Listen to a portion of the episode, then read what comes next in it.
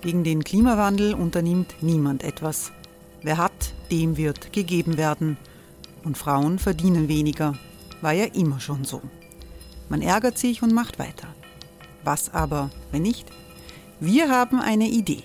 Die Falter Arena macht die Bühne frei für Menschen und Projekte, die das Land verändern. Mein Name ist Eva Konzett. Ich leite das Politikressort im Falter. Und am Sonntag, den 26. Mai, veranstalten wir im Wiener Stadtsaal die nächste Falter Arena. Mit dabei unter anderem der ehemalige Politiker und Neosänger Matthias Strolz, Theresa Imre von Markter, Sonja Jöchtel von Love Politics oder Kari Ochsner von Ochsner Wärmepumpen. Machen statt jammern. Wir schauen uns an, wie das funktionieren kann. Kommen auch Sie vorbei. Alle Informationen und Tickets finden Sie unter falter.at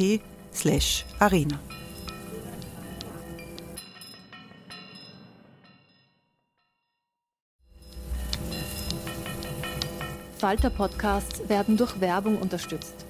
Das hilft bei der Finanzierung unseres journalistischen Angebots. Die Erderhitzung ist kein Gefühl, aber mit vielen Gefühlen verbunden. Sorgen etwa oder Angst.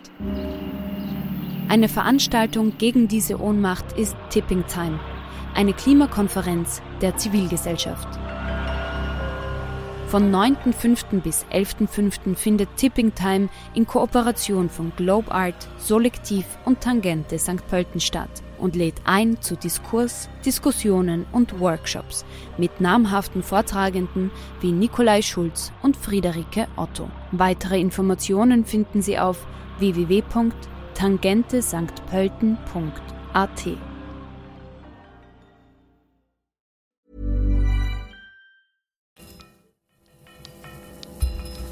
Falter Radio, der Podcast mit Raimund Löw. Sehr herzlich willkommen, meine Damen und Herren, zum Falter Radio. Wie sie genau aussehen wird, die neue Normalität in Europa, ist noch unklar. Beim wirtschaftlichen Wiederaufbau nach dem Schock der Pandemie sollen Gemeinsamkeiten eine größere Rolle spielen, als bei der gesundheitlichen Abschottung der letzten Monate zu sehen war. Die neoliberalen Dogmen von vor drei Monaten spielen aber glücklicherweise keine große Rolle mehr. Die Staaten greifen rettend ein. Worauf Europa historisch aufbaut, das hat der Historiker Philipp Theer in mehreren Studien und aufschlussreichen Büchern untersucht. Die große Transformation seit den demokratischen Revolutionen von 1989 ist Theers großes Thema. Im Wiener Stadtgespräch, es war eine der letzten vollbesetzten Veranstaltungen vor dem Shutdown Anfang März, hat Philipp Theer das Gewicht der neoliberalen Wende der letzten drei Jahrzehnte seziert. Im Gespräch mit Peter Huemer, der den Historiker auch vorstellt. Wir freuen uns natürlich, dass Sie dem Coronavirus so vorbildlich standhalten und heute Abend da sind.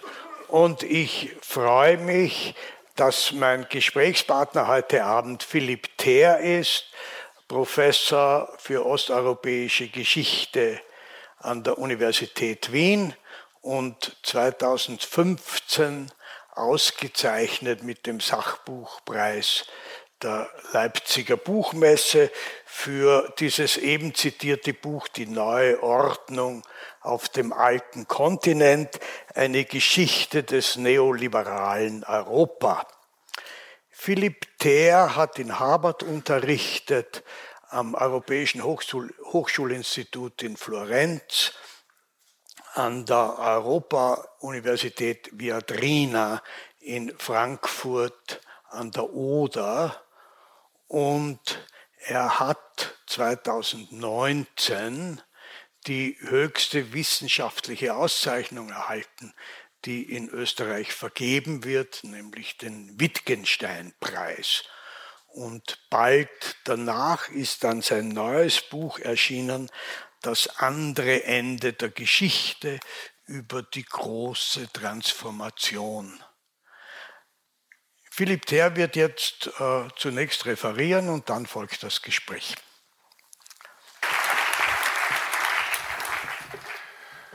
So, guten Abend. Ähm, ich bin hier so hell ausgeleuchtet, dass ich Sie gar nicht so gut sehen kann. was ich normalerweise bevorzuge. Ich lege jetzt hier eine Stoppuhr hin, damit ich nicht zu lange rede. Hoffentlich auch nicht zu schnell, äh, sonst im Servicefall können Sie mich auch unterbrechen. Ja, also herzlichen Dank erstmal für diese für diese Einladung. Es freut mich sehr, dass ich hier sprechen darf und ich hätte in der Tat nicht damit gerechnet, angesichts der allgemeinen Viruspanik, äh, dass hier so ein zahlreiches Publikum kommt. Der Titel des heutigen Vortrags ist angelehnt an dieses kleinere grüne Buch, das andere Ende der Geschichte über die große Transformation seit dem Fall des Eisernen Vorhangs. Nun im Jahr 1989, das erinnern wir alle als das Jahr des Mauerfalls und eben äh, das Ende des Eisernen Vorhangs, da schrieb der amerikanische Politologe Francis Fukuyama einen, ähm, einen sehr berühmten Aufsatz und den hat er betitelt Das Ende der Geschichte. Und seiner Ansicht nach sollte nach dem Zusammenbruch des Staatssozialismus eigentlich nur noch ein System übrig bleiben, nämlich die liberale Demokratie, gekoppelt mit einer völlig freien Marktwirtschaft. Diese Schlussfolgerung hat er gezogen nach dem Sieg oder besser gesagt dem vermeintlichen Sieg des Westens im Kalten Krieg. Und ja, einerseits war diese Message an die Welt gerichtet, also an das postsozialistische Europa, andererseits und noch viel mehr an die Amerikaner und den Westen. Ähm, dieser Aufsatz ist also voller Polemik gegen die gemäßigte Linke, die Fukuyama ebenfalls auf dem Müllhaufen der Geschichte verortet hat. Nun, steile These, das kommt öfter vor, ähm, aber dieser Essay war damals keine Einzelmeinung. Äh, Neokonservative und nach unserem Sprachgebrauch eher neoliberale Ideen flossen in den sogenannten Washington Konsensus ein. So, also der Konsens von Washington, was war das? Das war eine Einigung auch 1989 von internationalen Finanzorganisationen, also IWF, Weltbank, US-Finanzministerium, noch einige amerikanische Kongressabgeordnete. Und ja, die haben eben äh, sich 1989 auf so eine Art globale Wirtschaftsrezeptur geeinigt. Also ein Konsens, was alle so machen sollen. Und also auch da kann man wieder erkennen, 1989 ist eigentlich ein globaler Event. Ja, eben nicht nur Mauerfall oder äh, bei uns im Burgenland Fall des Eisernen Vorhangs, sondern etwas breiteres, globales. Nun, dieses Standardprogramm ähm, das war eine Art Standardrezept, vor allem für Länder mit hoher Auslandsverschuldung und mit sehr hoher Inflation. Zugleich wurden aber ähm, so Leitideen festgelegt für eine ökonomische Transformation. Transformation ist ein bisschen sperrig als Begriff, aber äh, damals 89 wurde das verstanden als Wandel von der Planwirtschaft zur Marktwirtschaft und eben von der Diktatur zur Demokratie. Dieser Washington-Konsensus war erstmal inspiriert übrigens von Lateinamerika, vor allem von Chile, also eine Art ähm, neoliberalen Vorreiter, aber wurde dann eben angewandt auf das postsozialistische Europa. Und er enthielt insgesamt zehn Punkte, ich nenne nur die wichtigsten. Erstmal Austeritätspolitik, also genannt makroökonomische Stabilisierung, aber eigentlich ging es dort äh, auch um eine Sparpolitik, Rückzug des Staates aus der Wirtschaft, Privatisierung von Staatsunternehmen, ähm, damals mit Blick auf die staatssozialistischen Länder ähm, hatte das natürlich einen gewissen Sinn, ja, weil es nicht sinnvoll war, ganze Volkswirtschaften unter staatliche Regie zu führen.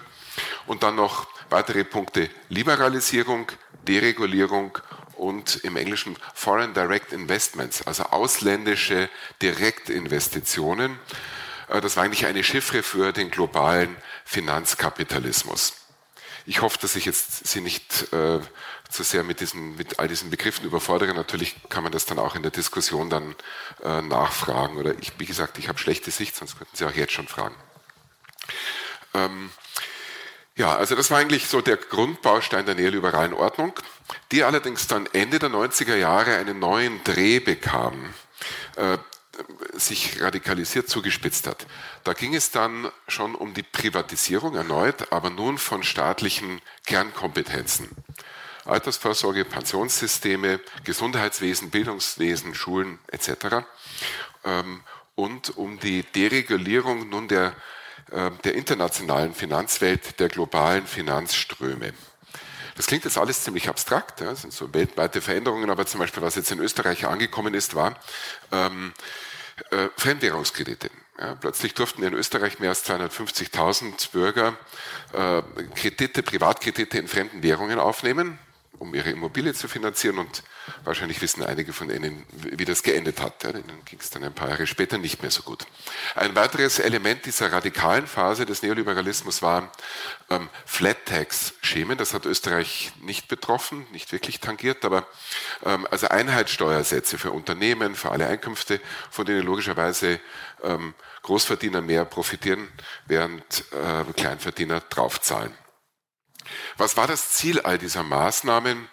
Mehr Wachstum durch einen entfesselten Kapitalismus. Ähm, nun, Transformation wurde nach 89 eigentlich erstmal für das östliche Europa verwendet. Also auch die Transformationsforschung bezieht sich meistens auf das östliche Europa. Aber äh, wie jetzt bereits schon dargestellt, das betraf dann eigentlich die ganze Welt und eben vor allem auch den Westen. In Gestalt der erwähnten Privatisierungen, aber dann auch in Gestalt von Sozialreformen. Sozialstaatsleistungen wurden in vielen Ländern gekürzt und stärker konditioniert. Was heißt das? Unter bestimmte Auflagen gestellt. Also man musste Bedingungen erfüllen, um äh, Sozialleistungen zu bekommen, die man vorher eigentlich so nicht erfüllen musste. Ähm, ein uns sozusagen naheliegendes Beispiel, auch geografisch, waren die Sozialstaatsreformen in Deutschland. Äh, benannt nach einem ehemaligen Volkswagen-Manager, ein Sozialdemokrat, Peter Harz, äh, die Harz-Reformen. Also da zum Beispiel sollte es gar keine Arbeitslosen mehr geben, von denen es damals sehr viele gab in Deutschland, über fünf Millionen, sondern nur noch aktive Arbeitssuchende. Ähm, ja, so steht das tatsächlich auch in manchen äh, in den Gesetzestexten drin. Und ähm, was war das Ziel? Äh, die Mobilisierung eben dieser Arbeitslosen, aber generell der Werktätigen, ja, dass die flexibler werden, mobiler, dorthin ziehen, wo es die Arbeit gibt und so weiter. Ähm, auch das ähm, war aus der damaligen Zeit äh, gesehen in mancher Hinsicht vorausschauend. Also zum Beispiel wusste man schon, es gibt diesen demografischen Wandel. Ja, also man, man wird Arbeitskräfte brauchen in absehbarer Zeit. Ähm, also insofern hatte das auch ähm, gewisse Gründe, ja, diese hohe Arbeitslosigkeit etc. Aber die Frage wiederum bei dieser Mobilisierung ist eben nach dem Wie. Ja, mit welchen Methoden. Da gab es einen Slogan, der hieß Fördern und Fordern. Ähm, und äh, vor allem stand eben dann das Fordern im Vordergrund. Es war letztlich eine Mobilisierung durch Androhung entweder von Armut, Verarmung oder von sozialen Abstieg. Also wer die Bedingungen des neoliberalen Staates nicht mehr erfüllte, beispielsweise eben äh, auch geringer qualifizierte oder nicht der Qualifikation entsprechende Arbeitsplätze nicht annahm, musste mit Sanktionen rechnen und bekam dann eben ähm, reduzierte oder nur noch sehr geringe Sozialleistungen. Ähm, ich habe gerade äh, diesen äh, Begriff benutzt, äh, Androhung von Armut. Das betraf vor allem das östliche Europa. Also dort waren die sozialen Einschnitte so tief, dass wer dort arbeitslos war, beispielsweise in der Slowakei oder in Polen, wo es besonders viele Arbeitslose gab, eine Zeit lang bis zu 20 Prozent, ähm, also wer dort ähm, keine Arbeit hatte oder eben keine anderen Verdienstquellen, blieb tatsächlich auf der Strecke, stand vor dem Nichts. Ähnliche Mechanismen, nicht ganz so drastisch, weil das Wohlstandsniveau höher war, sehen wir auch in den USA oder in Großbritannien. Da gab es die Sozialreformen von Clinton, Präsident Clinton, und dann New Labour von Tony Blair. Ähm, und auch dort ähm, war eben diese Konditionierung das Leitmotiv, also dass man ähm, letztlich den Arbeitslosen oder anderen äh, Sozialtransferempfängern mehr abverlangt. Und auch dort war es so, wer sich dann nicht an die Regeln angepasst hat, stand letztlich vor der Armut, beziehungsweise hat Armut erlebt. In Österreich und Deutschland ist das so oder auch in Frankreich ähm, ist das so nie umgesetzt worden und überhaupt angesichts äh, des Wohlstandsniveaus ähm, kann man nicht von einer, also im Vergleich zu diesen osteuropäischen Ländern, nicht von einer absoluten Armut sprechen, aber durchaus von einer relativen Verarmung, also innerhalb der Gesellschaft und ähm, eben auch von sozialen Abstieg für die, die davon betroffen waren. Generell ähm, war damals zu beobachten seit den Nullerjahren, dass die Mittelklasse eher schrumpft, die untere Mittelklasse ausfranst und vor allem aufgrund dieser neuen Anforderungen Angst bekommen hat. Ähm, und ja, diese Politik der Angst, Ruth Wodak hat ein Buch geschrieben, sogar mit diesem Titel Politics of Fear, ähm, das hat uns dann auch die folgenden Jahre und Jahrzehnte begleitet. Ein weiteres Kennzeichen ähm, dieser neoliberalen Ära, eigentlich von Anfang an muss man sagen, war ein antipolitischer Argumentationsmodus. Also Margaret Thatcher hat Mitte der 80er den Leitspruch erfunden, There is no alternative, abgekürzt TINA. Ähm, also diese Reformen wurden immer verkauft als alternativlos. Übrigens, dieses Wort alternativlos findet sich dann, wie gesagt, bei Clinton, bei Blair, auch noch bei Gerhard Schröder und bei anderen Politikern in Europa. Ähm, seit 2016 und auch in anderen Ländern zuvor, seit den großen Siegen der Rechtspopulisten, äh, gibt es einen Diskurs über die Krise der Demokratie. Als ob das etwas Neues sei. Aber wenn man sich das genauer ansieht, was für Folgen diese Politik hat, muss man eigentlich sagen, gab es diese Krise der Demokratie schon früher. Und ähm, diese Politik, also auch diese, dieser Argumentationsmodus, hat zu einer Demobilisierung der Wähler geführt. Das ist ja erstmal paradox. Ja? Also einerseits Mobilisierung für den Arbeitsmarkt durch all diese Auflagen, andererseits aber Demobilisierung für die Demokratie. Man kann das erkennen an der sinkenden Wahlbeteiligung. Beispielsweise in Polen nach der Jahrtausendwende unter 50 Prozent, ähnlich in den USA. Also wirklich lebendige Demokratien waren das dann logischerweise nicht mehr, wenn nicht einmal die Hälfte der Bevölkerung zum Wählen geht. Nun komme ich zum eingangs schon erwähnten Karl Polanyi, ähm, dem Autor von The Great Transformation, was dann in den Haupttitel meines Buches eingeflossen ist, die große Transformation. Äh, wie schon erläutert, ist das eine Analyse des Kapitalismus im langen 19. Jahrhundert und auch des, äh, der Globalisierung dieses Kapitalismus, überwiegend am Beispiel Englands und teilweise auch noch andere Länder der westlichen Welt. Karl Polanyi hat einen Begriff geprägt, globaler Laissez-faire-Kapitalismus. Laissez-faire bezieht sich auf die Arbeitgeber bzw. auf die Eigner von Kapital, die eben ziemlich machen konnten, was sie wollten, Börsenspekulanten ebenso. Und äh, Kapitalismus ist natürlich eher klar. Äh, dieser Begriff ist auch ziemlich lang, ein wenig sperrig, aber ich würde sagen, man kann ihn mehr oder weniger als Synonym für das verwenden, was man nach 1989 als Neoliberalismus bezeichnet hat. Polanyi kam in seinem langen Buch eigentlich ja, eine historische Soziologie mit anthropologischen Elementen, vor allem zu dem Schluss, dass dieser globale Laissez-faire-Kapitalismus zu viele Menschen erniedrigt und entwurzelt hat.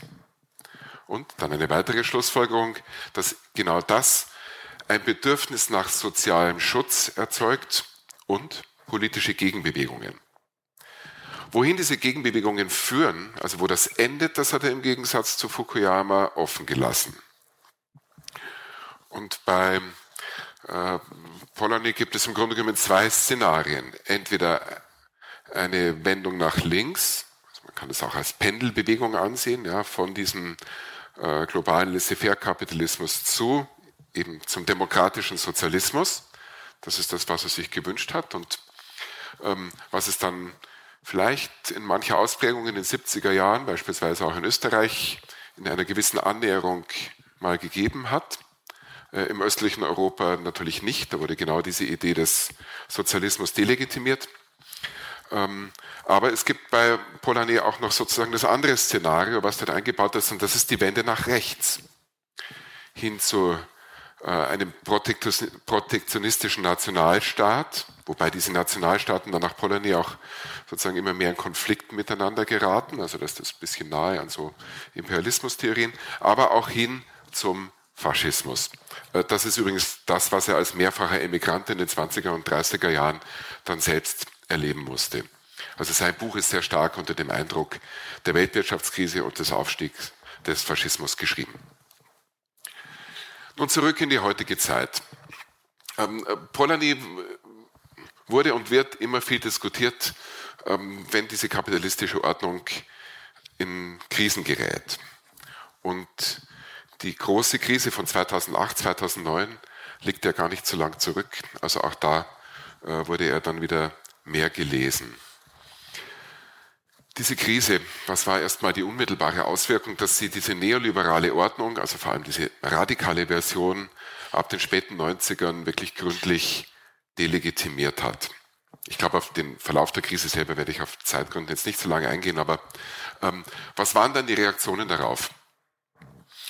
Ähm, gelöst, wenn man so will, wurde die Krise durch ein Bündnis von gemäßigter Linker, auf jeden Fall in den USA, Obama und der Wall Street. Also es gab auch etliche Minister, Finanzminister etc., die von der Wall Street kamen oder wieder zurückgingen. Also wirklich ein sehr enges Bündnis. Ähm, und es kam dann ähm, eigentlich ja, zu einer weiteren Infusion von Kapital. Also gerettet hat man ja primär ähm, die Finanz- und Bankenwelt, die das alles verzockt hatten oder in gewisser Hinsicht mit ihren angeblich innovativen Produkten diese Krise ja verursacht hatten.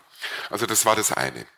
Nun, das mag man kritisieren, ja, diese Art der Rettung, aber es kam immerhin zu keiner Wiederholung des Szenarios aus den 30er Jahren. Es gab eine gewisse Kurskorrektur, eine teilweise Rücknahme der vorherigen Deregulierung, also vor allem auf den internationalen Finanzmärkten und der Liberalisierung. Beispielsweise, beispielsweise haben auch die osteuropäischen Staaten, die meisten, dann diese Flat Tax, also diese Einheitssteuersätze zurückgenommen. Aber was ausgeblieben ist, war ein grundlegender Kurswechsel. Das wurde übrigens nach 2009 durchaus kritisiert, beispielsweise von Joseph Stiglitz, Nobelpreisträger und ein Neokeynesianer, äh, dessen Meinung vor 2008 eigentlich nicht so wirklich durchgedrungen ist, aber dann mit aller Macht. Ähm, es gibt übrigens auch von ihm ein neues Buch. Ähm, also er hat das kritisiert, dass es zwar so eine teilweise Korrektur gab, aber keine wirkliche Wende. Es kam dann im Laufe der Jahre zu einem politischen Fallout und hier kann man das Annus Mirabilis, wenn man es so etwas idealisiert bezeichnen möchte, 1989 zu einem Annus Horribilis, zu einem Jahr des Schreckens 2016 in politischer Hinsicht. Äh, schon 2015 ähm, gab es den Wahlsieg der Rechtskonservativen und Rechtspopulisten in Polen. Und bald darauf folgte, das wissen Sie auch alle, Großbritannien mit dem Brexit und dann die USA mit dem unerwarteten Sieg von Donald Trump.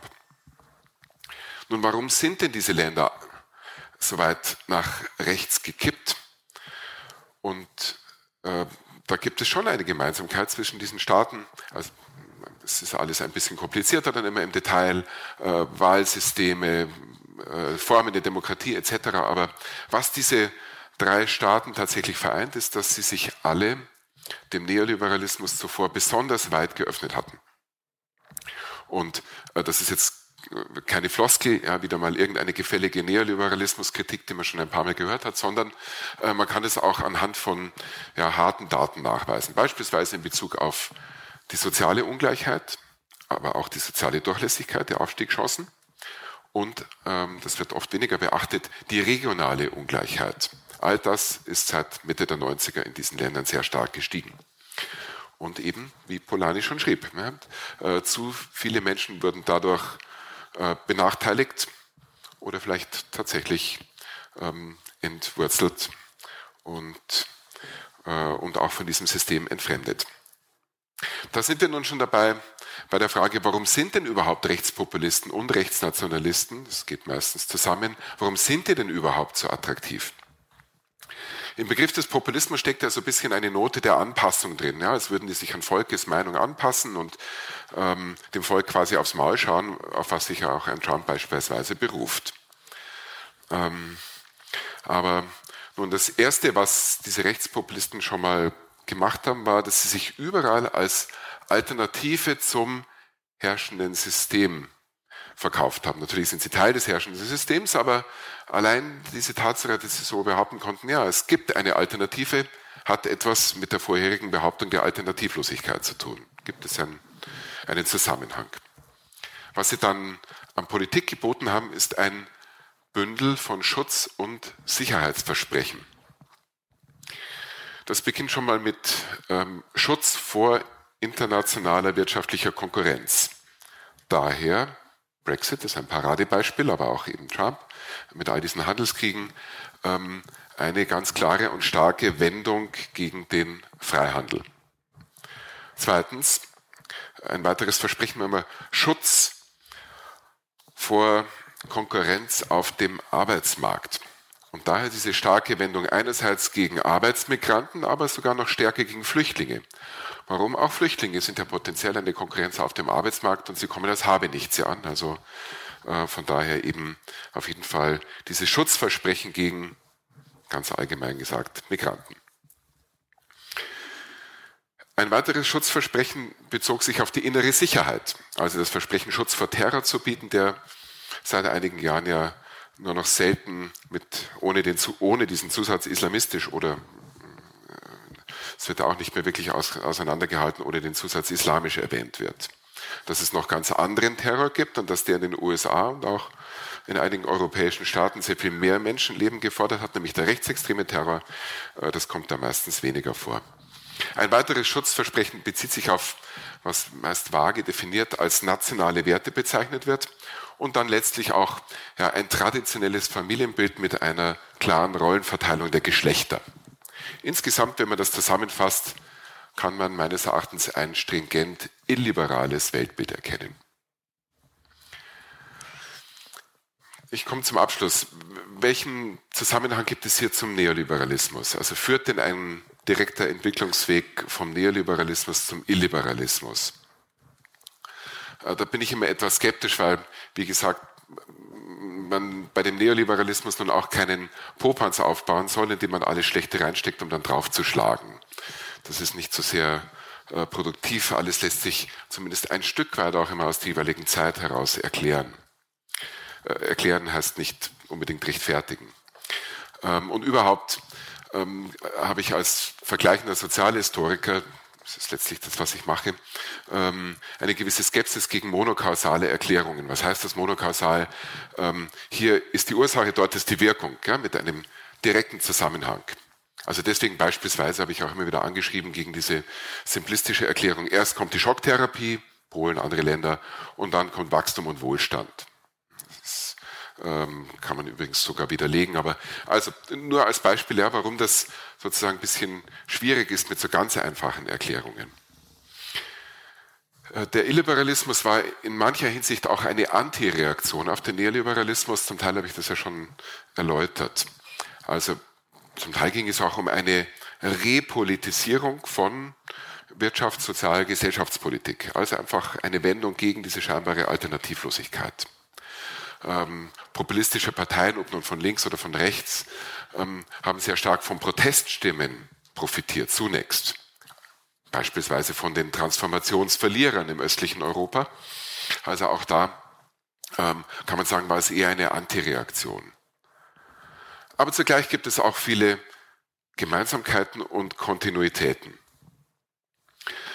In, dieser, in diesen Anforderungen, in dieser Androhung von Armut oder sozialen Abstieg steckt eine gewisse Portion Menschenverachtung. Und diese Menschenverachtung, die findet man danach auch. Einerseits nach wie vor gegen Unterschichten, da braucht man nur hören, was ein Trump über Obdachlose sagt, ähm, aber vor allem gegen Fremde. Also man tritt nicht nur nach unten, sondern man tritt vor allem zur Seite. Und da werden auch Menschen als fremd definiert, die eigentlich gar nicht mehr fremd sind, die vielleicht vor 30, 50 Jahren, also vor zwei, drei Generationen zugewandert sind. Äh, und oft ist eben auch die Sprache sehr menschenverachtend. Es gibt auch eine Kontinuität beim Schüren von Ängsten. Ähm, früher eben eher die Angst vor sozialen Abstieg und nun vor allem Angst vor Fremden, vor Migranten. Eine weitere Kontinuität liegt in der Ablehnung kritischer Diskurse. Wie gesagt, mehrfach erwähnt, ja, diese Behauptung, etwas sei alternativlos, das ist ja letztlich ein Totschlagargument. Und ähm, ja, wenn man heute von Fake News spricht ähm, oder hm, ich kann auch mal aus Mails zitieren, die mich manchmal erreichen an der Uni, ähm, also was man da so Schönes zu hören bekommt, aber eben auch wirklich von recht hochrangigen Politikern, dann gibt es eine Ablehnung kritischer Diskurse. Ja, Kritik will man nicht hören. Punkt. Und darin liegt letztlich eine autoritäre Tendenz. Ähm, und ähm, insofern ja, ein antidemokratisches Element. Übrigens, deswegen kann es auch keine illiberale Demokratie geben. Das ist ein Widerspruch in sich. Ähm, leider ähm, haben das auch nicht alle Politiker in Österreich wirklich durchschaut, dass das so nicht sein kann. Ja? Ähm, also in ihrer Hinwendung an die gegenwärtige ungarische Regierung. Ja, ähm, nun, ähm, ich habe den Abschluss schon angekündigt, jetzt sind auch die 25 Minuten herum, die mir äh, gegeben wurden. Vielleicht nur noch ganz kurz, das war jetzt eher abstrakt. Ich bin so zwischen Ländern gesprungen. Äh, im, Im Buch ist, jetzt das, ist das etwas besser gegliedert. Also es beginnt eigentlich mit den USA. Äh, dann gibt es eine lange Behandlung von Deutschland, eben diesen Reformen. Also erst nach 89, dann was ist denn eigentlich dann die Radikalisierung dieser Reformen? Zweite Phase Neoliberalismus. Ähm, etwas über Italien. Italien ist deswegen besonders wichtig, weil ähm, auch in diesen Debatten über den Rechtspopulismus ist ja manchmal der Eindruck entstanden, das sei alles neu. Gut, äh, Österreicher wissen das natürlich nicht neu, ist klar, seit Haider äh, kennen wir das nun zu Genüge, aber ähm, in Italien hat ja ein Rechtspopulist regiert. Und zwar sehr, sehr lange, länger als jeder andere Ministerpräsident, nämlich Berlusconi. Und ähm, ja, da war es mir dran gelegen, mal äh, zu untersuchen, auch anhand wirklich von, von harten Zahlen. Was ist denn die Auswirkung, wenn so jemand regiert? Ähm, äh, die Schlussfolgerung ist leider betrüblich, ja, weil man kann wirklich zeigen, wie dieses Land heruntergewirtschaftet wurde. Und dann geht es natürlich um, um viele weitere Länder, aber auch Ursachen und letztlich über das, was man als den äh, westlichen Triumphalismus nach 1989 zusammenfassen kann, der uns eben jetzt eine Weile auf die, seit einer Weile auf die Füße fällt. Aber das muss nicht so bleiben. Ähm, damit schließe ich jetzt und freue mich auf die, auf die Diskussion. Danke. Herr Ther, ich fange mit einer aktuellen Meldung aus der Zeitung an. Der tschechische Premier Babiš hat die tschechischen Mitglieder einer EU-Untersuchungskommission, die gekommen ist, um in der Tschechischen Republik die Korruption zu untersuchen, ähm, was natürlich auch Herrn Babisch selber ganz stark betrifft. Und Babisch hat nun diese tschechischen Mitglieder der Untersuchungskommission, der EU-Kommission, als Vaterlandsverräter bezeichnet. Und ich habe mich gefragt, ob die Korruption in den Staaten jenseits des äh, ehemaligen Eisernen Vorhangs im Kern oder strukturell etwas tiefer sitzt oder ob das ein Vorurteil ist. Also die Korruption jetzt mal nach 89, ähm, die ist eine Begleiterscheinung von Privatisierungen. Mhm. Ähm, und da gibt es einen, äh, einen, einen, ja, kann man sagen, klaren systemischen Zusammenhang. Ja, ähm, also in Österreich, Buwog etc. Ich glaube, hm, also es ist nicht spezifisch für das östliche Europa, ja. aber das wissen hier auch alle, glaube ich. Ähm, letztlich Korruption beruht auf zwei Elementen. Erstens, es ist versteckt, also nicht transparent, der Geschäftsvorgang und zweitens dabei fließen Gelder zum Schaden Dritter und vor allem des Staates. Das ist Korruption gibt es auf kleiner und sehr großer Ebene. Viel spricht man über die kleine Korruption, aber die größere ist natürlich äh, die gefährlichere. Und diese äh, Korruption war eine stete Begleiterscheinung ähm, all dieser Privatisierungen. Es kommt dann darauf an, wie, stark, wie, wie stark und wie, ähm, ja, wie etabliert äh, eigentlich der Rechtsstaat schon ist. Da hat natürlich die alten Demokratien und die älteren Rechtsstaaten einen Vorteil gegenüber den neuen. Ja. Äh, wo die Richter zum Teil, muss man ja auch sagen, noch aus der Zeit des Staatssozialismus ähm, stammten zu einem Großteil. Und der wurde am Ende seiner Existenz ja auch immer korrupter. Also insofern gibt es auch eine Vorgeschichte mhm. vor 89. Ähm, ja, und jetzt die Frage zu Babisch. Äh, da bin ich immer ganz gut im Bilde, weil ich doch einige äh, tschechische Verwandte habe und, ähm, und die dann, die gehen immer zum Demonstrieren, immer wieder, ja, äh, weil sie sich das nicht gefallen lassen wollen mit diesen Vaterlandsverrätern. Ja, also das war vielleicht ein bisschen eine panische Attacke. Ähm, das ist natürlich Unsinn. Also es geht darum, dass er sich ja persönlich bereichert haben soll. Es ist noch nicht wirklich gerichtsfest, aber es sieht danach aus. Also wie heißt es immer so? Es gilt die Unschuldsvermutung. Ähm, aber Also diese, diese juristische Schlinge zieht sich ja doch immer enger um seinen Hals und dagegen wehrt er sich jetzt eben mit allen Methoden. Gut. Aber ich bin mal gespannt in diesem speziellen Fall, äh, was dann äh, die EU-Kommissarin äh, sagen wird, nämlich Frau Jourova, äh, die eigentlich auch in seiner Partei ist, aber durchaus eine kritische Haltung dazu hat. Ähm, äh, was die dazu sagen wird. Die ist nämlich für Rechtsstaatlichkeit unter anderem zuständig und ähm, mal sehen, wie das ausgeht. Gut, äh, korrekterweise müssen wir dazu sagen, äh, das habe ich, mir, hab ich, hab ich mir gesagt, als ich die Frage überlegt habe, dass wir natürlich in Österreich im Schatten des größten Korruptionsskandals der Zweiten Republik stehen mit den Eurofightern und möglicherweise oder wahrscheinlich auch des größten Justizskandals der Zweiten Republik.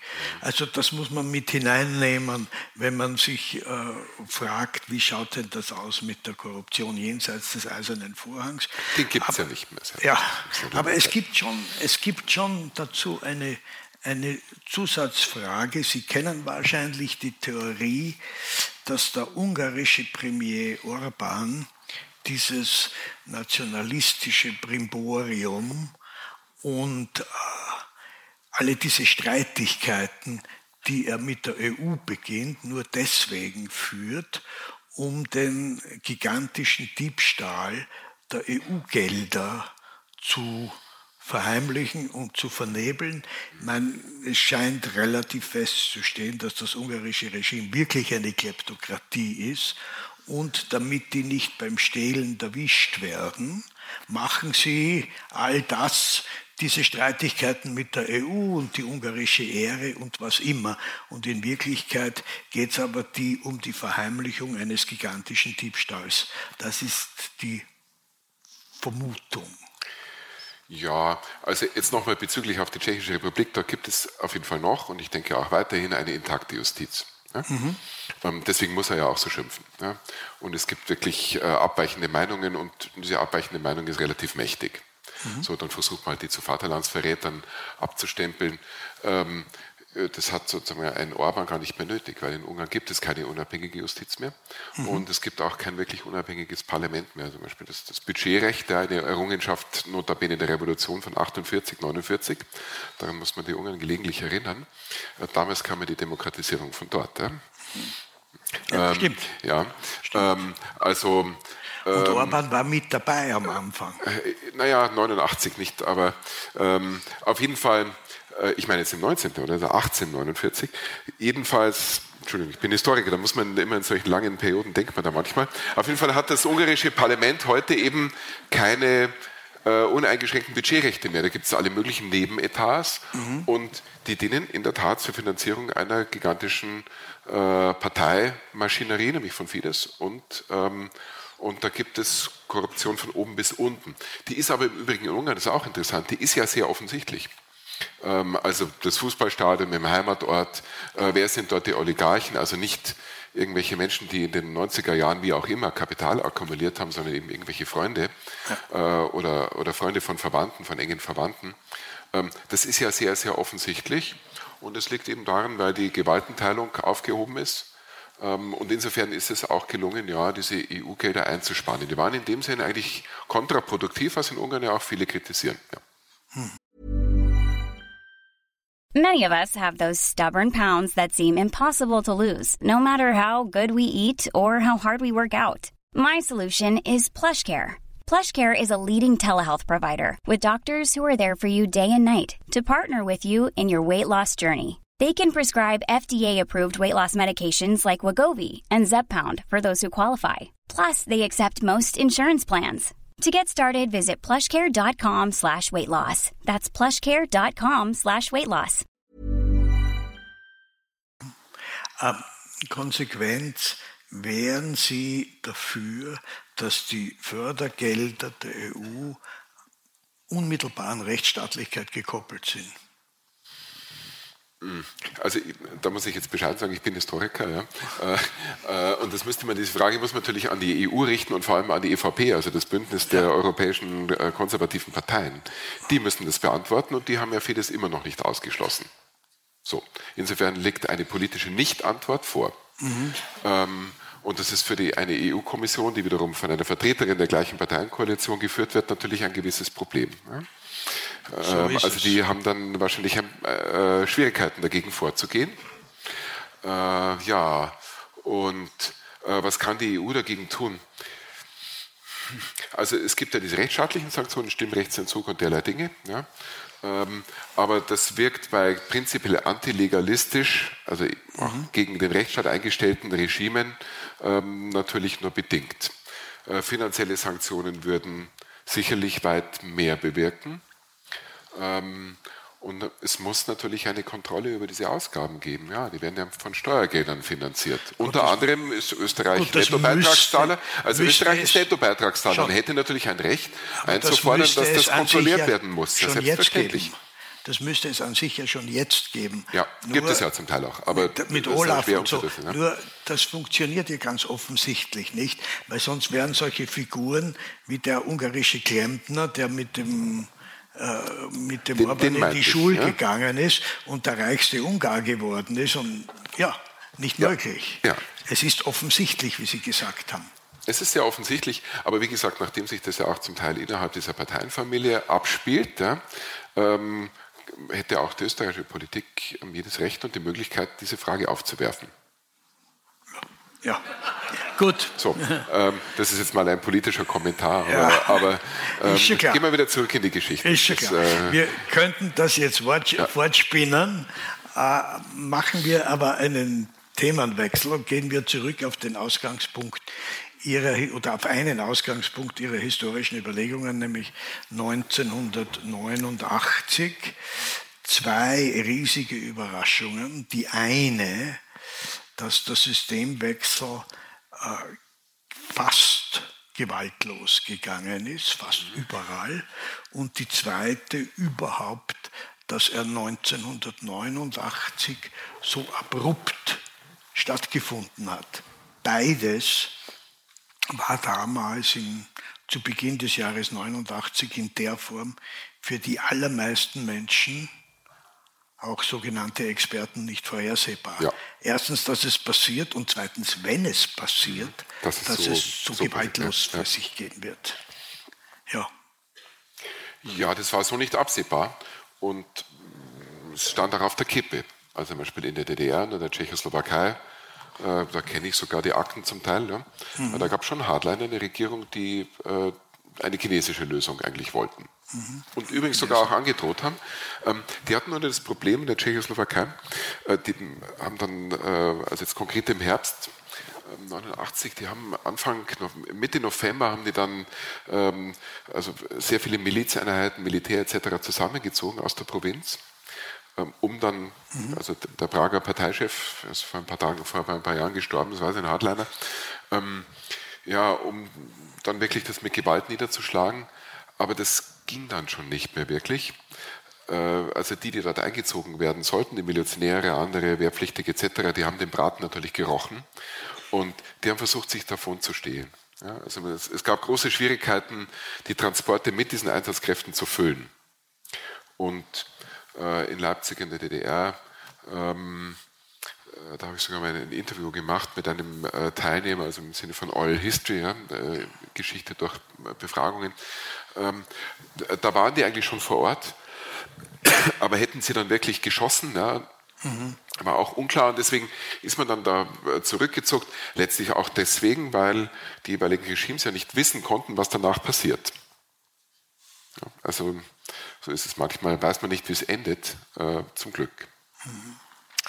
Ähm, es gab, ich sagte fast gewaltlos, zwei Ausnahmen. Mhm. Das eine ist äh, Rumänien, das ist relativ äh, simpel äh, zu erklären. Da gibt es diesen angeblichen Gorbatschow-Spruch, wer zu spät kommt, dem bestraft das Leben. Mhm. Wenn man das auf das Ehepaar Ceausescu umlegt, dann kann man sagen, wer zu spät kommt, der verliert das Leben. Mhm. Also das war eine einfache Schlussfolgerung, die sich in Rumänien ziehen mhm. ließ. Interessanter und komplizierter ist es meines Erachtens in Jugoslawien. Mhm. Da gibt es zwei Lesarten. Die eine besagt, es ist ein innerjugoslawischer Bürgerkrieg gewesen und die andere sagt, es ist ein serbischer Eroberungskrieg gewesen, der letztlich gescheitert ist.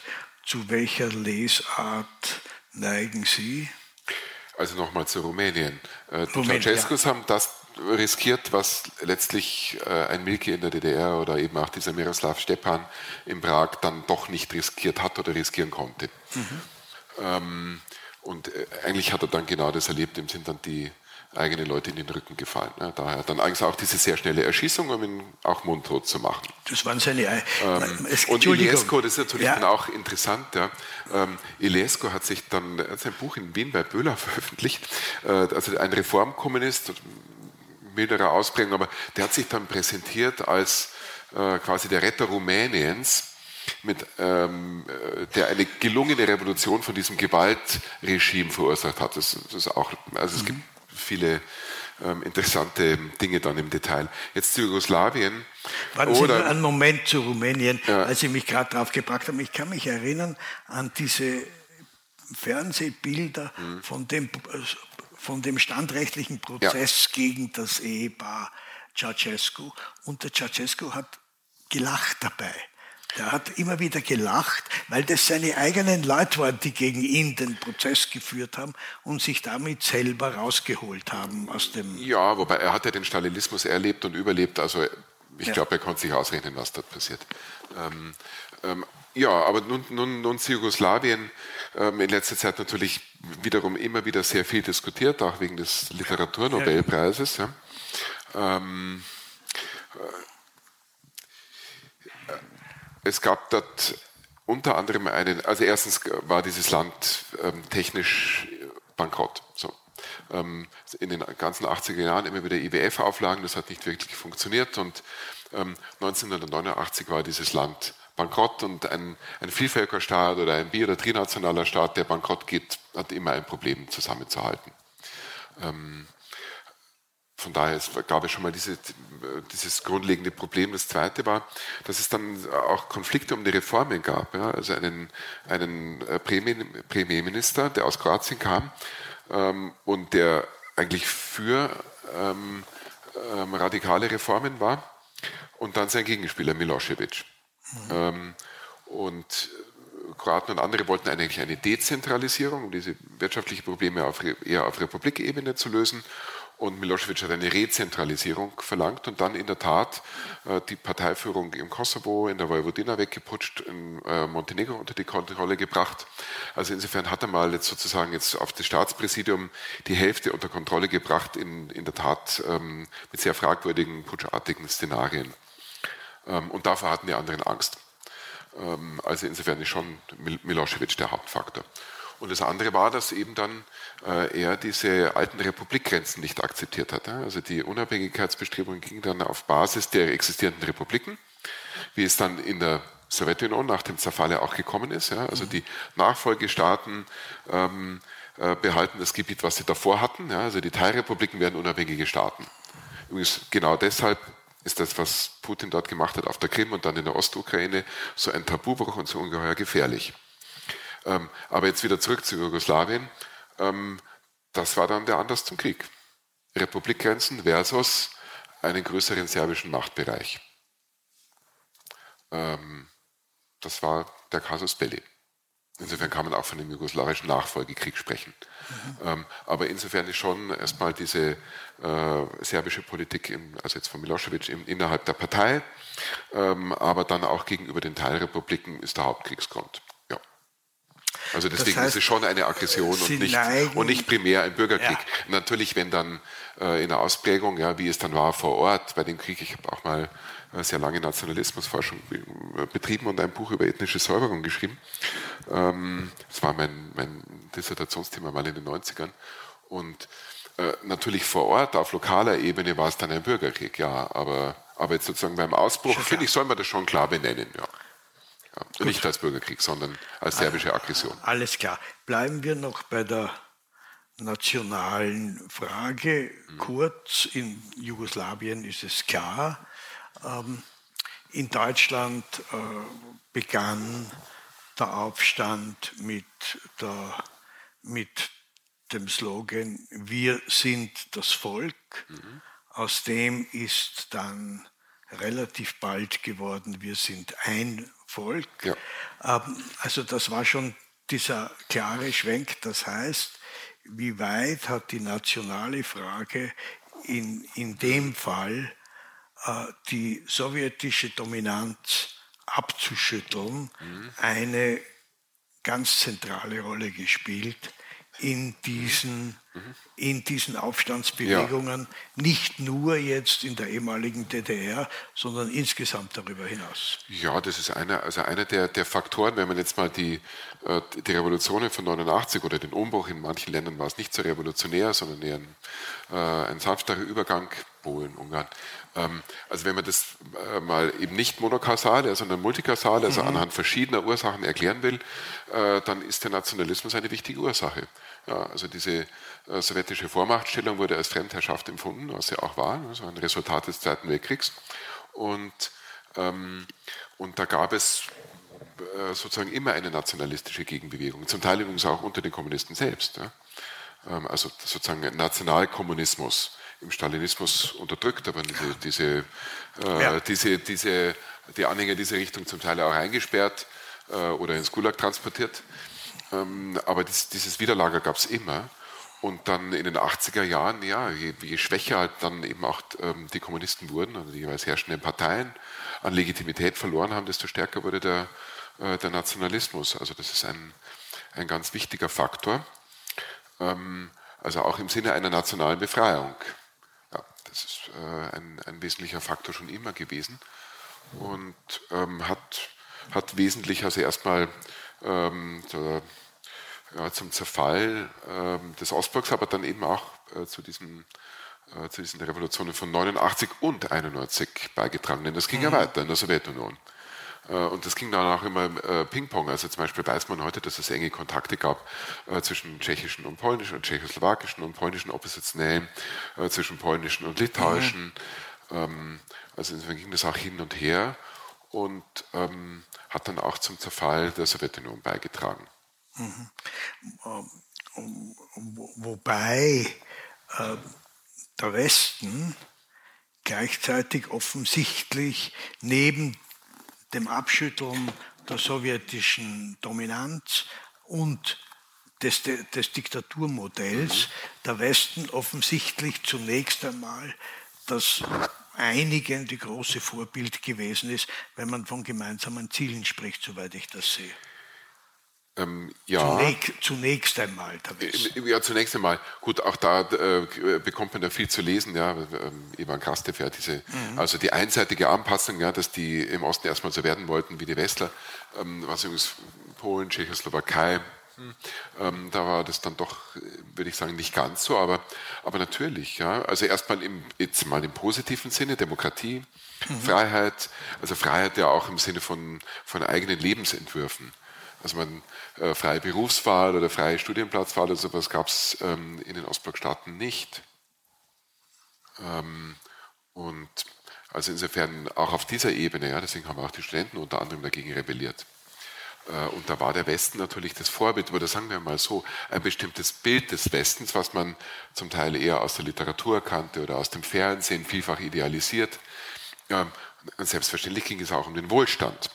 Also man wusste ja auch, dass die westlichen Länder sehr viel haben. Das sind die Ostdeutschen aus dem westdeutschen Fernsehen, was fast alle sehen konnten, mhm. bis auf Ostsachsen. Ähm, aus der Tschechoslowakei, Ungarn, die konnten ja zum Teil auch reisen. Äh, sind ja auch nach Wien gekommen, unter anderem in großer Zahl. Die wussten natürlich, dass der Westen wohlhabender ist. Das wollte man auch haben.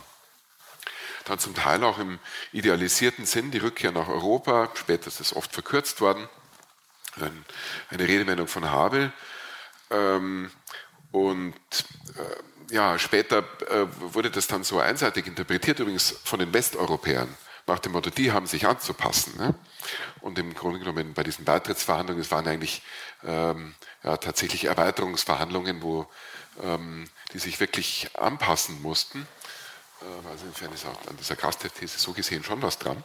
Mhm. Ähm, aber Rückkehr nach Europa, ja, das war schon komplexer. Also einerseits zu diesem westlichen Europa, aber zu auch einem ja, zivilisatorischen Europa, ähm, ähm, wo man sich aber selber auch zugehörig gefühlt hat.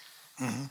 Nun ist äh, ähm, das westliche Modell, mit dem diese Staaten nach ihrer Befreiung, bis zu einem gewissen Grad kann man auch absolut sagen Selbstbefreiung, überzogen worden sind, Sie haben es schon angesprochen, mhm. war äh, die Schocktherapie mhm. in Verbindung mit dem Washington Konsensus. Und äh, wenn Sie das jetzt äh, resümieren, mhm. es gibt Beispiele, wo man sagt, es war verheerend es war in Russland verheerend, es war in der DDR verheerend, ist die Bilanz insgesamt eine verheerende dieser Schocktherapie. Denn zunächst einmal gab es ja das Argument, das Sie auch schon angesprochen haben, es ist unvermeidlich, der Schock, da geht es einmal zunächst runter, ja. aber dann kommt die strukturelle Veränderung und ab dann kann es mhm. kontinuierlich aufwärts gehen. Das heißt, die, die Schocktherapie äh, hatte schon eine, eine intellektuelle oder ökonomische Basis. In der ja, und es gab ja auch Anhänger dieser Schocktherapie in den Ländern. Also, dass das sozusagen vom Westen alles übergestülpt wurde, das ähm, äh, war so nicht. Äh, es kommt dann immer auf das Land drauf an. Also beispielsweise Polen ähm, hatte Glück, das waren immer die Vorreiter, relativ weit westlich gelegen, da kamen die westlichen Investoren. Aber was haben die Polen auch bekommen? Als, also praktisch als Ausgleich für diese radikalen Reformen vom IWF, die waren ja völlig überschuldet, ähm, hatten eine Hyperinflation. Also insofern, da musste etwas Drastisches passieren. Ja, was und wie weit das geht, ist dann immer noch die andere Frage, aber ähm, äh, denen wurden die Hälfte ihrer Auslandsschulden gestundet oder erlassen. So, das war schon mal ein wirklicher Startvorteil. Und also der Wohlstandszuwachs in Polen, der ist massiv. Also jetzt mal äh, gerechnet am, am BIP, also dem Bruttoinlandsprodukt, mhm. dem westeuropäischen Durchschnitt, äh, 1989 ungefähr auf dem Drittel des westlichen Niveaus, jetzt auf über 70 Prozent. Also das ist ein Aufstieg, wie den Westeuropa in der Wiederaufbauzeit hatte, in den sogenannten Trente mhm. also von bis äh, zur ersten Ölkrise, bis Mitte der 70er. Also das ist schon ein sehr rascher Wohlstandsgewinn. Nur die Frage ist, wo und für wen? Und wie, ist das, wie war das verteilt? Und, ähm, und da, da, äh, da, gab es eben auch in Polen dieses große Problem, was letztlich dazu geführt hat, dass es eben ähm, diesen Umschwung jetzt gab, 2015 jetzt wieder bei den Wahlen von 2019. Also viele Menschen waren eben tatsächlich Transformationsverlierer, haben nicht profitiert. Äh, ein anderes Problem ist, dass selbst wenn diese Menschen einen Zuwachs an Wohlstand hatten, ähm, ja immer gesehen haben, ah, es gibt da andere Menschen und andere Länder, denen geht es noch viel besser, dann kommt ja auch der Neid. Ja?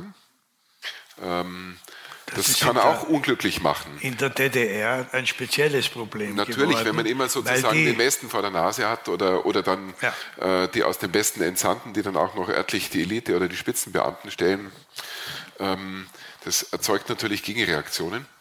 Ähm, aber jetzt äh, äh, bezüglich Polens, äh, es ist eine, mit dem Wohlstand, da finde ich es auch gut, Polani zu lesen. Ähm, also selbst wenn man Wohlstandsgewinne hat, ähm, kann das subjektiv ja ganz anders empfunden werden. Beispielsweise gab es 2009 in Polen so einen Memoirenwettbewerb. Ähm, da durften vor allem also Jugendliche und Schüler, seine lange polnische Tradition, ähm, diese Memoirenwettbewerbe mhm. ähm, aus dem 19. Jahrhundert noch von der Nationsbildung. Äh, Galizien das Zentrum dessen, also der österreichische Teil. Ähm, gut, und da wurden also Schulkinder, Jugendliche aufgefordert, sie sollen mal einsenden, wie sie eigentlich die Transformation erlebt haben, in den, also vor allem auch in den 90er Jahren, auch danach. Also ein Wettbewerb. Ähm, es gibt gab dann 141 Einsendungen und einige wurden prämiert. Und dann haben also diese Kinder, die zum Teil nicht mehr Kinder waren, sondern junge Erwachsene, Jugendliche, die haben eben so aufgeschrieben, ja, wie sie das empfunden haben. Und da wird schon aufgenichtet, ja, eine neue Waschmaschine, äh, ein Auto, was nicht ständig stecken bleibt oder manchmal auch überhaupt das mhm. erste Auto. Also schon äh, Wohlstandszuwachs, manchmal auch ein neues Haus, aber gleichzeitig eben Arbeitslosigkeit, verunsicherte Eltern, Eltern, die pendeln müssen. Also Pendeln heißt dann zum Teil sehr weit bis nach Deutschland, ja, um irgendwo halt ähm, ihr Geld zu verdienen. Also diese, diese massive Arbeitsmigration mhm. ist ja einerseits positiv, ja, ist eine Chance für den individuellen Menschen, aber ähm, also zum Beispiel äh, Studierende, die nach Wien kommen, die werden sich selten beklagen. Ja? Kann man mit Jobs auch viel besser verdienen. Das ist gut. Ja? Aber für die Menschen, die dann äh, zum Teil halbe oder ganze Familien zurücklassen, ähm, ist das ja was anderes. Ja, wo die Kinder dann mit einem Elternteil oder vielleicht sogar mit den Großeltern aufwachsen. In der Ukraine noch schlimmer, weil dort keine Reisefreiheit bestand. Also dann sehen die ihre Eltern nicht über Monate, über Jahre. Ähm, und äh, diese damaligen Kinder haben das aufgeschrieben und die berichten das. Und da ist eben dann die subjektive Erfahrung einer scheinbaren Erfolgsgeschichte eben eine andere. Äh, und da muss man trennen. Und ich glaube, vielleicht ist das auch ein bisschen sein Wahrnehmungsproblem. Deswegen betreibe ich auch gern Sozialgeschichte. Ähm, das ist immer ein Korrektiv. Es gibt immer die Geschichte von oben, die großen Lenker, Staatsmänner etc. Es hat auch seine ähm, Rechtfertigung und das auch, äh, kann wichtig sein. Aber eben dort, also mit diesen es gibt einerseits die offiziellen Statistiken und die tatsächlichen statistisch nachweisbaren Erfolge, aber es gibt eben auch das. Ähm, also gerade in ärmeren Regionen bei Kindern, die vielleicht ähm, aus weniger begüterten ländlichen Familien stammen und die haben das aufgeschrieben. Ähm, und das wollte man aber äh, lange Zeit auch nicht wirklich so zur Kenntnis nehmen. Was man damit macht, wenn man es weiß, ist ja noch eine andere Frage. Aber da kommt es eben dann zu diesen äh, Paradoxien, dass jetzt genau diese rechtsnationalistische Regierung, mhm. also die Peace, ja, die haben dann genau diese, diese sozialen Maßnahmen aufgelegt. Endlich ein vernünftiges Kindergeld. Umgerechnet 120 Euro. Ähm, das ist viel. Ja? Also mhm. im, am Land ist das wirklich ja. viel Kaufkraft und bei ein, bei ein, paar Kindern ist es dann ruckzuck so viel, wie man ähm, in einer regulären Arbeit die nicht gut bezahlt ist, irgendwo im äh, Supermarkt oder was, ist, ist das schnell so viel, wie man dort verdient. Also für diese Familien ist es richtig, richtig viel Geld. Ähm, und das hätte man natürlich auch davor über äh, eigentlich schon machen können. Gut, sollen, sollen. Ähm, äh, auch können. Ja, dann muss man sich als Historiker immer hüten. Ja, da, danach weiß man es immer besser. Ja, das ist ja, ja. Äh, äh, man sollte da nicht altklug sein. Ähm, aber äh, da gab es tatsächlich Versäumnisse. Also auch von diesen Regierungen, die zum Teil gar nicht mehr so neoliberal waren, aber mhm. sie haben sich auch nicht getraut. Es gab immer Ratgeber und Experten, die gesagt haben, nein, das geht nicht, das überfordert das Staatsbudget. Übrigens, was die jetzt machen, das überfordert das Staatsbudget. Ähm, also Herabsetzung des Rentenalters bei einer überaus noch schneller als wir alternden Gesellschaft. Äh, das wird sich nicht tragen auf die Dauer. Aber jetzt bei diesem Kindergeld beispielsweise, ja, zweifelsohne sinnvoll. Und da geht es eben dann auch so um die Frage, welche Chancen hatten auch diese Menschen. Also wenn diese Kinder auf dem Land irgendwo aufwuchsen, schlechtere Schulen, schlechte Verkehrsverbindungen, ähm, die waren ja auch wirklich benachteiligt und das hätte nicht sein müssen. Polen ist insofern ein interessantes Beispiel. Zunächst äh, der Schock, wo es riesig runtergeht, dann sind sie sozusagen der Musterschüler des ehemaligen Ostblocks mhm. im neoliberalen Sinn und es gibt tatsächlich einen, einen beträchtlichen äh, Zuwachs im Bruttoinlandsprodukt insgesamt mehr als bei den anderen. Und gleichzeitig kommt es aber zu diesen sozialen Verwerfungen, die dazu führen, dass dann eine katholisch-reaktionäre und gleichzeitig populistische Partei mit aber mit sozialen Ansprüchen äh, das Land übernimmt und momentan noch relativ solid in der Hand hat mit Abbau des Rechtsstaats, der Medienfreiheit und so weiter. Ja, stimmt. Äh, wobei also die, jetzt die wirkliche Mehrheit, also eine, eine, eine Mehrheit der Wähler hatten sie nicht. Also ja. es war ein großer Sieg, ja, aber 42 Prozent sind, ja. äh, das heißt immer noch, dass 58 dagegen gestimmt haben. Gut, Polen ist nicht also verloren, Ungarn geben wir jetzt einmal als verloren. Ja, das haben jetzt Sie gesagt. Ja. Jetzt einmal. Ähm, das weiß man erst mit dem längeren zeitlichen Also ich würde sagen, ähm, Polen ist nicht verloren, Ungarn ist verloren. Wird sich wieder ändern irgendwann. Aber ja, äh, man offen. hofft das immer. Aber mit dem Ungarn, da muss ich noch etwas beitragen, weil wir jetzt hier ja eben vor einem Wiener Publikum sitzen. Ähm, jetzt im Herbst war ich mit dem Buch auch mal in der Ukraine auf einen Vortrag in Kiew und dann ja gut, also Vortrag war vorbei, irgendwann geht man äh, zum Hotel, und dann stand da ein netter Herr und mit dem bin ich ins Gespräch gekommen. Das war ein sehr erfolgreicher Unternehmer aus diesem Gebiet, wo die ungarische Minderheit siedelt, ja? also mhm. Transkarpatien mit Sakarpatska Oblast und ähm, ja, sind wir so ins Gespräch gekommen, ja? Äh, der, der konnte Polnisch und ähm, Und dann, dann hat er mir erzählt, ach so, aus Wien, ja, ja, ähm, ja, was, was hat er denn? Ne? Gut, dann sind wir zu dem Tisch gegangen, die hatten Cognac dabei, noch vier Kollegen, war sehr lustig und ähm, sehr guter Cognac dort. Und, äh, und wunderbarer Urhudler, ähm, also allerbestens. Gut. Ähm, na gut, ähm, ein Garten Eden, dieses Gebiet. Und ähm, dann sitzen wir da, das haben die auch alles schön dabei gehabt. Ja? Und dann erzählen die, ja, ja, aber in Wien, ähm, das ist ja alles, also das ist ja alles islamisiert und da gibt es doch jetzt diesen ganzen Terror und da kann man doch gar nicht mehr sicher leben. Und, ähm, und dann zweitens, ja, also er als so unabhängiger Geschäftsmann, also mit seiner überregulierten Wirtschaft, da kann man, da kann man doch gar keine guten Geschäfte machen. Ähm, also der hatte auch interessanterweise Geschäfte in England, er hat da ja. Versicherungen verkauft an polnische Wanderarbeiter, wenn man ja. so will. Ähm, ja, gut, das mit den Gelegenheiten, Geschäfte zu machen, ja, mit Selbstständigkeiten, wie das alles so ist, das lassen wir jetzt mal beiseite. Ja. ähm, aber das Erste, da habe ich mir dann schon gedacht, mh, wo hat er das jetzt her? Und natürlich, dort strahlt das ungarische Staatsfernsehen rein und da werden solche Dinge verbreitet. Mhm. Schrecklich, oder? Ähm, ja, also insofern ist es äh, uns vielleicht näher, als wir denken. Ja? Äh, natürlich kann man da mal widersprechen, aber da weiß man dann, ähm, was da für Nachrichten verbreitet werden. Gehen wir noch einmal äh, zurück in die Geschichte und zwar auf Deutschland nach äh, 89, was die größten Fehler gewesen sind. Da sind wir in einem kleinen Dissent, soweit ich es sehe. Also die, die Währungsunion im Jahr 90 ja. äh, eins zu eins war eine ökonomische Katastrophe, das ist, äh, das ist wohl unbestreitbar. Ich meine aber, dass sie politisch vielleicht nicht richtig, aber unvermeidlich gewesen ist, weil die Gefahr, dass die DDR schon damals ausrinnt, mhm. was ja dann später passiert ja. ist. Die Gefahr, dass die DDR schon damals ausrinnt, war einfach gegeben, mit, auch mit diesen Formulierungen, kommt die D-Mark nicht zu uns, dann kommen wir zu ihr und mhm. so weiter. Mhm. Das heißt, ich glaube, da, die damalige Bundesregierung stand hier unter einem unglaublichen Druck. Ja, also in, in Deutschland oder beziehungsweise in Ostdeutschland als einem Transformationsland, ja, mhm. und dann ja eigentlich das Vereinigte Deutschland, da gab es natürlich eine besondere Ausgangslage, nämlich Freizügigkeit. Ja, das war eine Errungenschaft der Revolution. Mhm. Die Mauer ist nicht gefallen, die Mauer wurde gestürmt.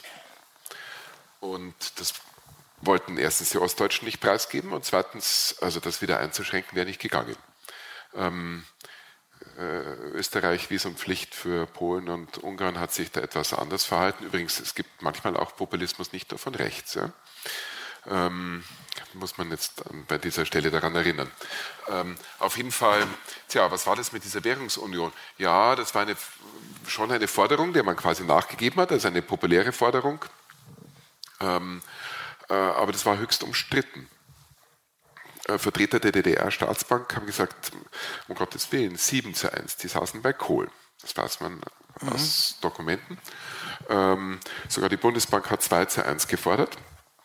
Äh, die Vertreter der Staatsbank haben argumentiert, wenn es 7 zu 1 gibt, dann ist die äh, DDR-Wirtschaft, die wussten, wie schlecht es um sie steht, dann ist die konkurrenzfähig, halbwegs, also auch die mhm. Industrie.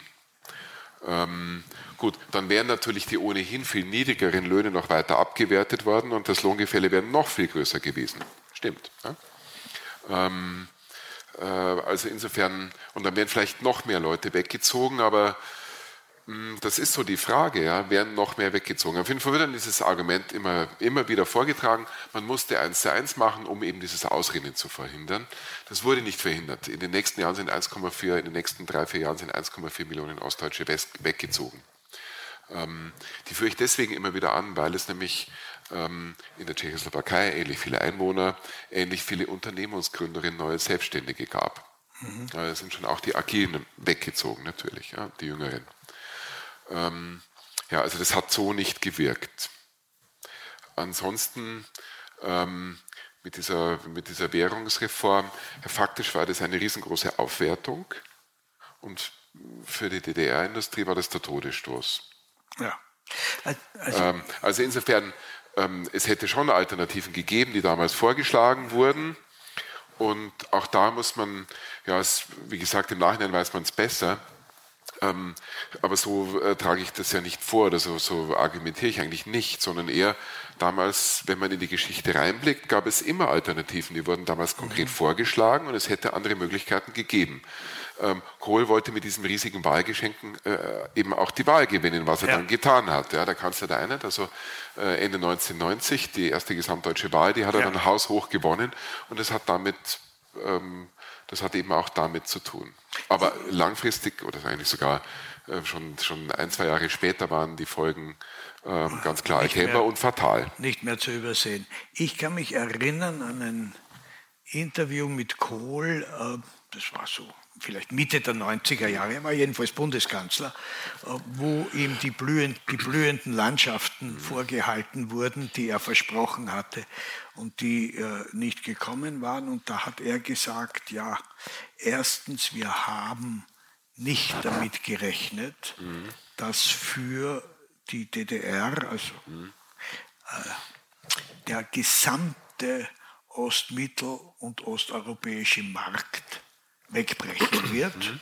was aber ganz sicher mit der Währungsunion zusammenhängt. Da war er schon weggebrochen. Also in dem Moment, also faktisch war das eine Aufwertung ungefähr um den Faktor 4, Ostmarkt ja. mit diesem Umrechnungskurs. Also wenn man jetzt mal die Transferhobel ja, ja. und so weiter, wenn man das wirklich ganz genau gut, anschaut, also eine riesengroße Aufwertung. Und zweitens, die Kunden aus dem Osten mussten ja dann plötzlich in Devisen zahlen, die sie nicht hatten. Die Sowjetunion schon ja. gar nicht der größte Kunde, die waren ja völlig heruntergewirtschaftet, übrigens von Gorbatschow.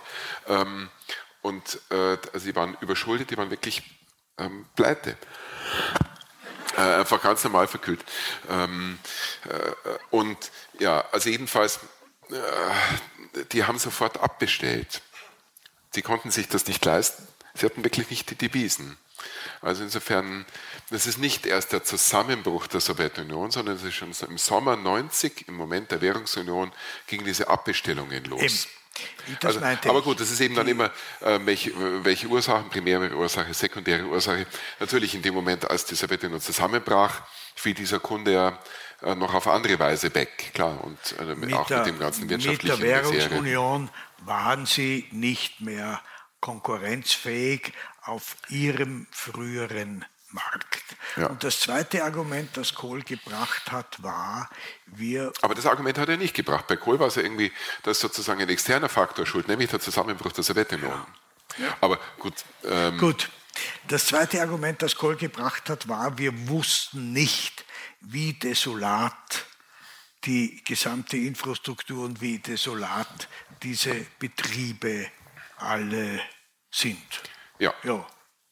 Ähm, das ist so schon richtig. Also auch die, sozusagen der Reformflügel der SED, ja. der dann ja eine Weile regiert hat, Modre und so, ähm, zum Teil wussten sie von den Problemen, also gerade mit der ganzen Verschuldung und so weiter, aber dann, dass es um die Betriebe so schlecht steht und wie veraltet das ist und so weiter, das, das äh, ähm, wussten sie so tatsächlich nicht. Also das, ja, und überhaupt muss man jetzt sozusagen, ähm, äh, wenn man über damalige, äh, vielleicht auch Fehler spricht oder eben mögliche Alternativen, ähm, was dann kommt, wusste tatsächlich niemand. Ja? Also äh, manches wurde vielleicht auch mal unterschätzt, aber es war wirklich ein Sprung ins kalte Wasser. Ja? Also eben eine, mhm. eine so stark staatlich dominierte Wirtschaft zu reformieren, wie das geht und wie das gehen kann, das wusste damals niemand. Ähm, also auch in, in, in, in, Polen nicht und so ja, weiter. Insofern. Was wirklich ein Phänomen ist, wie schnell die Stimmung gekippt ist. Ich habe das in mhm. Berlin erlebt, wo ich ab Anfang 91 dann für ein Jahrzehnt jeden Monat äh, hingefahren bin, mhm. wie schnell es in Berlin gekippt ist. Ja. Und ich kann mich an eine Geschichte erinnern, die ich sehr bewegend gefunden habe. Äh, das war, das hat der Peter Növer organisiert, äh, soweit ich mich erinnern kann, im MAC im Februar, im Februar 90 gab es eine Einladung für polnische, na, Polen, Polen weiß ich nicht, tschechische, mhm. tschechoslowakische, ungarische und slowenische Schriftsteller und mhm. Intellektuelle äh, zu einem Treffen nach Wien zu kommen. Mhm. Der Milan Ude war dabei, der Jan Trefulka war dabei und so weiter. Mhm. Und, äh, und einige Österreicher. Das war im Februar 90. Mhm. Und ich kann mich erinnern, das war eine unglaubliche Stimmung. Wir sind einander ständig um den Hals gefallen, ja. weil so war das im Februar 90, wenn man sich erstmals getroffen hat ja. über, die, über die Grenze.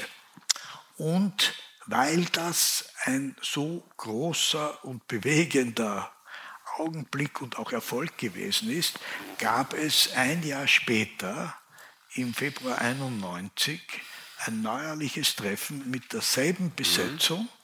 Und die, die aus der Tschechoslowakei gekommen sind, aus Ungarn, aus Slowenien, die Stimmung war eine völlig andere.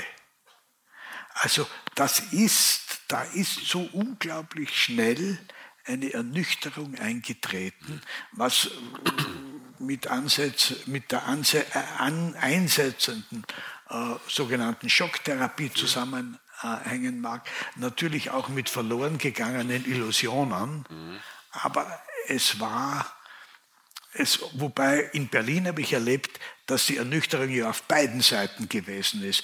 Die Westberliner, die gesagt haben, die Mauer sollte wieder kommen, hat es ja genauso gegeben wie die enttäuschten Ostberliner. Das ist so schnell gegangen. Ja, das ging schnell. Also erstmal natürlich diese Revolution, ja, Ende 89, das war quasi ein Glücksmoment. Ähm, ja. Zufällig war ich ja damals in Prag und, oder auch nicht ganz so zufällig, aber ähm, ähm, jedenfalls ein Glücksmoment dauert nur so und so lang. Äh, Februar 90, da ging das alles noch, aber dann im Frühjahr 90, eigentlich April, März, äh, da ging es schon los mit äh, tatsächlich wirtschaftlichen Einschnitten, die übrigens tatsächlich unvermeidbar waren. Äh, zum Beispiel mit Subventionen für Lebensmittel, also das konnte nicht mehr aufrechterhalten werden. Und dann begann ja rasch eine starke Teuerung. Und insofern gab es beispielsweise 90 schon mal ungefähr einen Reallohnverlust also in einer relativ wohlhabenden Tschechoslowakei von ungefähr einem Viertel. Also es ist ein, ein wirklich sehr starker Wohlstandsverlust. Mhm. Ne? Ähm, so, also mal auf dieser wirtschaftlichen Ebene, dann auf ideeller Ebene, ähm, diese ganzen wirtschaftlichen Probleme, die sich immer mehr zugespitzt haben, ähm, die haben sozusagen auch diesen, diesen Idealismus äh, sehr stark beschädigt. Ja? Da konnte man nicht mehr reden, sich verbrüdern, sondern gab es jede Menge Alltagssorgen. Ähm, also das hat dieses, auch diesen utopischen Moment äh, der Revolution äh, den, den, den Zahn gezogen, also den, den, den, den schönen utopischen Moment. Zum Beispiel diese ganzen Diskussionsrunden, Studierende Demokratisierung der Universität. Mhm. Ähm, ja, äh, schwierig, wenn äh, das Geld nicht mehr so wirklich reicht, um das Studium zu finanzieren und so. Ja. Ähm, Demokratisierung der Betriebe, eine Forderung zum Teil sogar umgesetzt, dann mit Mitbestimmung, Betriebsräte, ja, und dann gehen diese Betriebe reinweise äh, bankrott oder stecken in tiefsten Schwierigkeiten. Dann da, äh, kann man das plötzlich nicht mehr diskutieren und es werden irgendwelche Maßnahmen dann durchgezogen, die man vielleicht auch nicht nachvollziehen kann und von oben nur durchsetzen kann. Das erzeugt alles jede Menge Frustrationen. Ja. Deswegen ist die äh, Stimmung so schnell, äh, so schnell damals gekippt.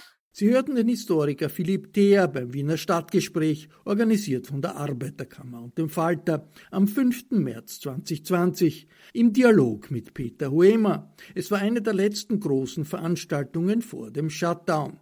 Ich bedanke mich bei den Veranstaltern für den Audiomitschnitt und ich verabschiede mich von allen, die uns auf UKW hören, im Freirad Tirol und auf Radio Agora in Kärnten.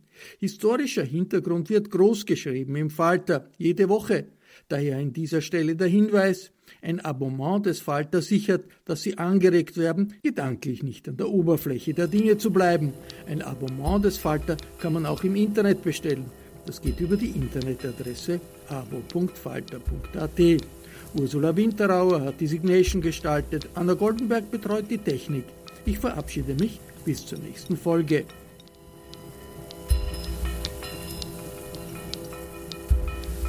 Sie hörten das Falterradio, den Podcast mit Raimund Löw.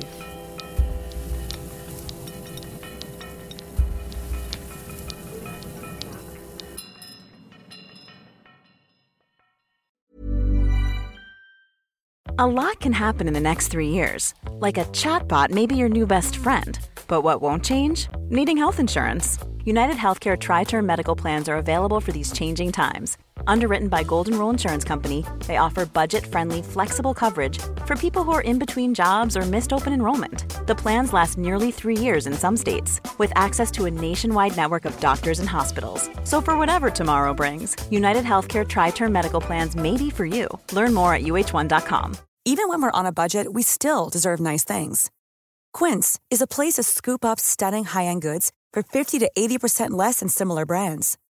They have buttery soft cashmere sweaters starting at $50, luxurious Italian leather bags, and so much more. Plus, Quince only works with factories that use safe, ethical, and responsible manufacturing. Get the high-end goods you'll love without the high price tag with Quince. Go to quince.com/style for free shipping and 365 day returns.